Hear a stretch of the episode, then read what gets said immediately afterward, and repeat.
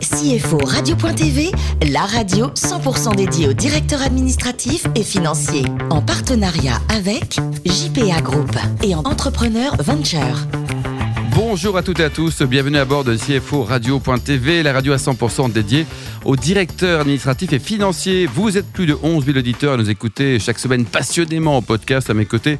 Pour co-animer cette émission, Jacques Potvin, président de JPA International, un réseau présent dans 66 pays, et Bertrand Follier, directeur associé d'Entrepreneur Venture en charge de l'investissement. Bonjour à tous les deux. Bonjour. Bon, c'est- Aujourd'hui, on a un invité qui est juste extraordinaire, Gilles Venet, qui est le DAF de Stella Group. Bonjour Gilles. Bonjour. Alors, c'est incroyable parce que vous avez une maîtrise de droit, d'histoire, Sciences Po. Et l'ENA, alors? Eh ben non. Eh bien, pourquoi non Parce que finalement, j'avais envie de découvrir l'entreprise. Donc après avoir fait tout ce qu'il fallait pour faire l'ENA, j'ai fait ça. autre chose. Oui, forte tête, hein, Gilles. Alors, en 1985, vous avez intégré euh, Paribas. Euh, vous étiez Mhm. basé en région Rhône-Alpes. C'était une belle aventure pour vous? Ah, une très belle, oui. Euh, j'avais pour mission de démarcher des entreprises. La banque était peu connue. Et euh, la mission, c'était de démarcher toutes les entreprises de taille intermédiaire de la région en dehors des grandes villes. Donc on faisait de la campagne et on découvrait des PME familiales euh, et des affaires à- à- sur lesquelles il pouvait y avoir des opérations un peu particulières à faire, que ce soit introduction en bourse, transmission patrimoniale, euh, euh, opération euh, d'épargne salariale ou autre. euh. Et ce côté commercial, vous ne l'avez pas appris à l'école? Parce qu'une maîtrise euh, d'histoire, on n'apprend pas le commercial. C'est quoi? C'est une appétence naturelle pour le relationnel, expliquer, convaincre Découvrir Euh, aussi? Oui, bah, je l'ai découvert, je découvert sur le terrain, mais Mhm. finalement, je me suis trouvé bien. Alors, il paraît que vous avez ouvert le, le compte bancaire d'une petite PME à l'époque. Elle est devenir un grand dans, le- dans le transport. Ouais, qui s'appelle d'Entresangle, oui. À l'époque, il avait l'équivalent de 30 millions d'euros de chiffre d'affaires. Oui. Et donc, vous êtes allé les démarcher. Ils vous ont dit OK, Banco, on y va, on ouvre Ouais, on va- il y avait déjà des relations qui étaient établies, puis les choses se sont faites petit à petit. Oui. Vous avez passé 9 ans au sein des laboratoires euh, Boiron. Euh, vous avez eu différentes fonctions au, sein de ces 9 je, ans. suis rentré, je suis rentré comme euh, trésorier d'entreprise. Puis très vite, on m'a élargi ça à l'ensemble des fonctions financières de l'entreprise. Euh, communication financière, recouvrement client et euh, implantation des filiales à l'étranger. Et euh, j'ai eu l'occasion surtout de beaucoup travailler à l'époque à l'implantation de bureaux en Europe centrale. Ah oui, En 1990, j'ai commencé en 1990, oui, février 1990. Ça c'est venait froid à tout juste de l'époque. tomber. hein. Oui, oui, oui. Ça venait tout juste de tomber, on sentait encore les bottes. euh, Les bottes et les casquettes de l'armée rouge étaient en vente dans tous les, dans tous les Bon, trottoirs. c'est quand même un moment historique et passionnant quand même. Ah, C'était un moment assez, assez étonnant. Alors ensuite, vous passez dans une boîte familiale. Alors, là, changement de décor dans la distribution alimentaire. C'était quoi exactement? Alors, c'était changement de décor, mais c'était la même chose. La société s'appelait Iparlo. Iparlo, c'était une société de distribution alimentaire qui avait des hypermarchés dans le quart sud-est de la France, avec une enseigne qui s'appelait Record. euh, que, ouais. que certains ont connu, euh, d'autres. Les plus âgés, hein, Voilà. donc nous tous. Voilà, en- entreprise qui après est devenue le- un des principaux franchisés du groupe Promodes et avait l'enseigne Continent. Bon, à cette les- époque, Gilles, racontez-nous là, un souvenir de, de business en Italie à cette période-là, et après en Roumanie. Alors, euh, Italie, on s'est développé beaucoup en Italie. On a développé des hypermarchés en Italie. On a pris des galères absolument abominables. Euh, très difficile de se développer en Italie. Et euh, on était sur Ancône, on était sur euh, Venise, on était à Lucca. Et pourquoi difficile? C'est le quoi? C'est la italienne organisation qui est compliquée? C'est quoi? C'est Alors, 100% des investissements très cash? lourds, des investissements très lourds et un format d'hypermarché qui était sans doute pas vraiment adapté à la mode de consommation italienne. D'accord. L'italienne dite de province, hein, parce que nous étions, nous étions dans des petites villes de province. Et c'était en propre, hein, donc il n'y avait pas en de. propre. D'accord. Oui. Avec vos sous, quoi. Avec nos sous, oui. Donc, euh, sur une PME familiale, ça fait mal quand ça marche mal. Ouais. Et la Roumanie alors? Vous avez reçu plein de courriers, paraît-il? Là, là, c'était le coup de poker. Euh, une famille, euh, une entreprise familiale qui décide d'implanter le premier hypermarché dans un pays qui n'a pas bonne facture, qui s'appelle la Roumanie. Et là, carton.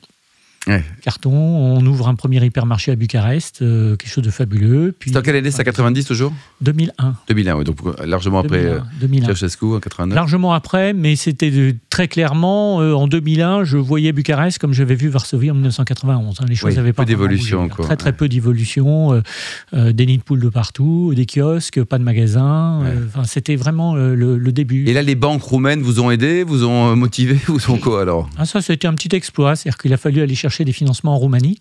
Ouais. Euh, et en plus, on l'aille roumain. Alors, les banquiers disent Vous êtes complètement fou. Il faut faire, du, faut faire de l'euro. il faut faire du C'est ça, dollar. quoi. ouais. Sauf que vous vous rendez compte, vous avez des taux à 35%. Je dis, bah oui, mais il y a une inflation qui est de l'ordre de 35 à 40%. Et mes clients vont payer en lei roumain. Donc euh, il vaut mieux que je prenne, euh, je prenne la- l'inflation euh, tous les mois, je peux la remporter, et que j'emprunte en l'air humain. Alors Gilles, vous avez connu une super carrière, vous connaissez une super carrière. Il y a eu quand même un moment aussi de, de galère un peu, notamment le chômage. Alors quand on est chômeur, on est quand même moins sexy aux yeux des gens quand on est DAF en poste, non?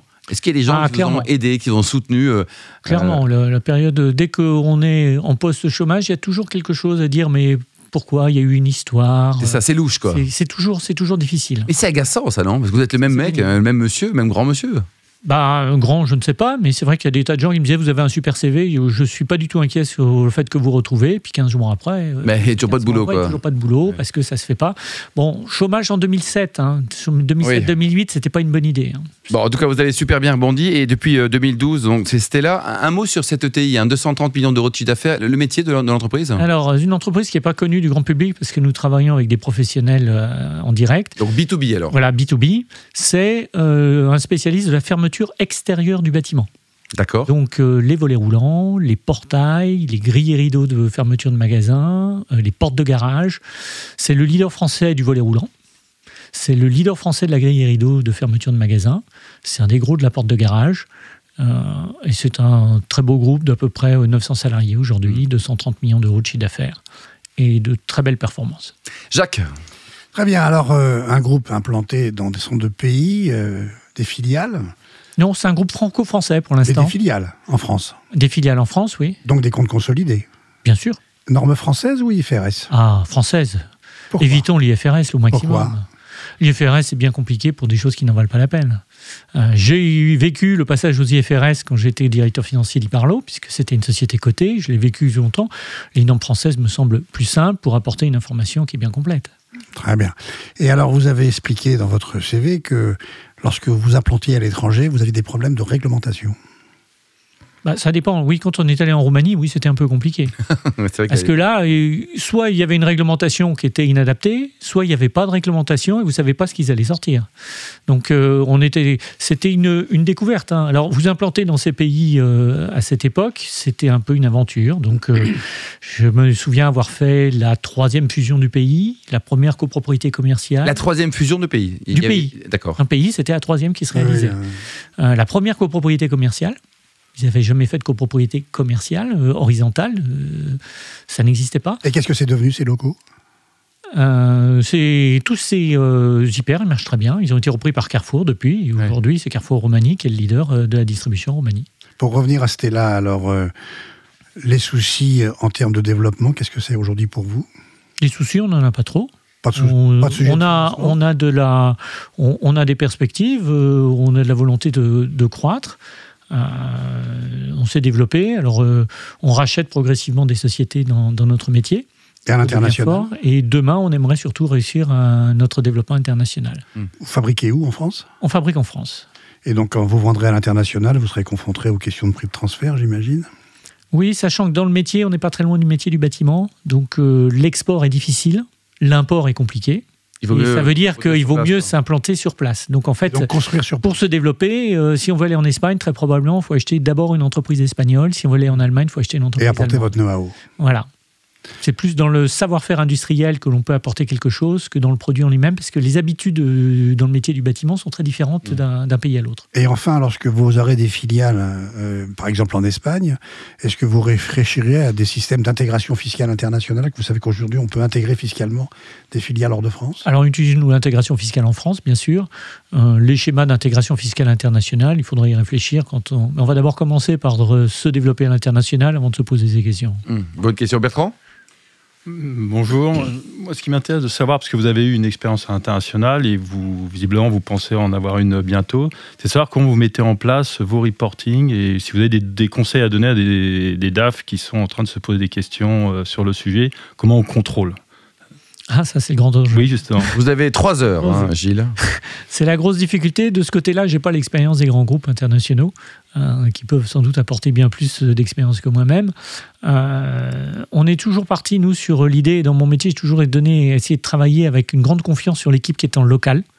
Euh, contrainte pour le directeur financier, il faut bouger souvent. Mm. Il faut aller les voir souvent pour les connaître, pour savoir un peu comment ça se passe et pour, pour sentir un petit peu l'ambiance. Euh, donc ça, c'est un point.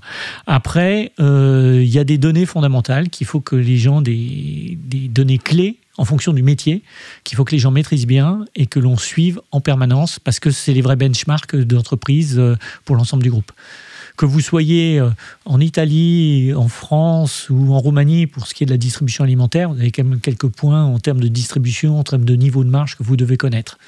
Euh, dans la distribution ou dans le métier euh, de la fermeture, c'est aussi ces points. Donc bien identifier ces points et les retrouver et bien les suivre dans chacun des pays. Bertrand? Oui, par ailleurs, ce qui m'intéresse, parce que dans votre parcours, vous avez fait de l'entreprise familiale. Maintenant, vous êtes dans une entreprise avec un, fonds majoritaire. Et c'était savoir comment vous avez vécu ça. Est-ce qu'il y a des, quelles sont les différences euh, alors, en fait, euh, je dirais que le point commun, c'est que quand j'étais dans des entreprises familiales, c'était des entreprises familiales cotées en bourse. Oui, Boiron était coté, euh, Iparlo était coté, je suis passé même par euh, la Fuma qui était cotée. donc, il y avait toujours cette relation avec l'actionnaire et pas uniquement le patron tout-puissant qui fait ce qu'il veut. il y a toujours eu cette relation avec l'actionnaire. il était minoritaire hier, il est majoritaire aujourd'hui, mais ça veut dire qu'il y a une relation et une communication à avoir avec l'actionnaire. Et euh, de ce côté-là, je dirais que ça ne change pas beaucoup.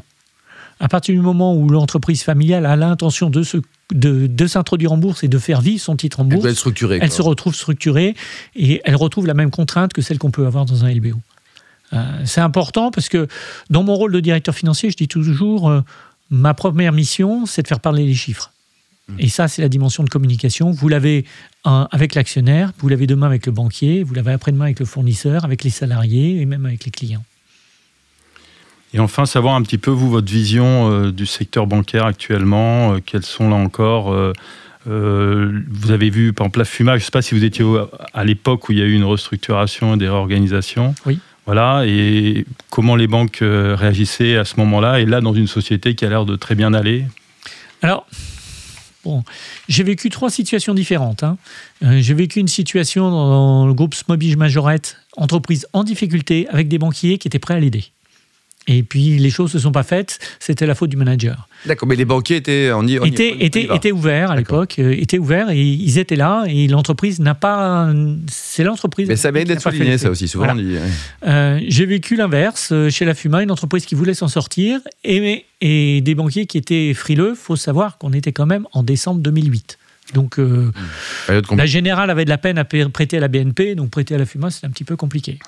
Euh, aujourd'hui, j'ai la chance d'être dans une entreprise qui fait de très belles performances et avoir des banquiers qui sont plutôt proches de nous et qui veulent plutôt nous prêter de l'argent, c'est certain. Mais il euh, faut jamais l'oublier, la roche tarpéienne n'est pas très loin du capital. Le plus beau métier du monde, Gilles, selon vous, c'est DAF ou archéologue? Archéologue, c'est super. Hein. Ça, c'était le rêve d'enfance. Dommage. Mais pourquoi pas trop tard? C'est pas trop tard, Non, c'est pas trop tard, c'est pas trop tard. Mais Indiana Jones là de la finance, pourquoi pas quoi C'est pas trop tard. Mais bon, archéologue peut-être pas, mais euh, dans quelques années la retraite et je ferai ma thèse d'histoire. Ah, chouette ça. Et alors, vous êtes un fan de voile aussi? Oui. Oui, oui. Vous avez un bateau, vous naviguez euh, Vous avez des copains qui ont des bateaux fan de voile. alors, euh, j'ai, oui, j'ai, le principe du bateau des amis, ce qu'on appelle le BDA, bien sûr. Et puis autrement, je fais quelque chose qui ne se pratique plus tellement, qui est du dériveur léger. Et j'ai un 470 et j'ai mis mes quatre enfants sur le 470 et on s'amuse comme des fous les jours où il y a du vent. Hein. Côté cuisine, alors il paraît que vous êtes champion olympique du risotto aux fruits de mer. Champion olympique euh, le jour où on inventera la compétition. Et euh, j'aime bien cuisiner. Euh, risotto, fruits de mer, pas mal. Avec des rougets. Et des rougets, des rougets en croûte de pommes de terre, ça peut être ça, pas mal. Ça, c'est bon ça. Et quel vin vous associez à ça là? Un Gaillac, un, on va rester sur la région de Toulouse. Pas vraiment, non. Je pense qu'on va rester dans le blanc. Hein. Bon, et alors pour terminer, il paraît que vous êtes champion d'Europe, là, toujours côté cuisine, de la pintade en, choucroute. La pintade en choucroute, oui, bien Vous la préparez comment? Pour une pintade, pour une choucroute, comment ça marche Pour une choucroute, je mets des oignons dedans. Hein, vous les coupez en fines lamelles. Les oignons, vous faites euh, cuire tout ça dans du, euh, de la graisse de canard. Euh, pour que ça mélange bien, vous mettez du laurier, euh, vous mettez du cidre. Donc euh, votre choucroute, c'est plus de la choucroute. Quoi. je sais pas si vous êtes bon en finance, mais en cuisine, vous êtes excellent. en fait, hein. Et après ça, vous dorez un peu la patate, vous la mettez relevée et vous passez le tout au four en prenant deux heures. bon, c'est pas mal. Jacques et Bertrand, on, va dîner là chez, chez Gilles là. Avec plaisir. la patate, je la faisais au champagne, mais. mais c'est oui, mais ça peut se faire au champagne. Bon, je rappelle quand même que c'est CFO Radio, mais merci Gilles, Jacques et Bertrand. Fin de ce numéro de CFO Radio.tv. On se retrouve mercredi prochain à 14h précise pour une nouvelle émission.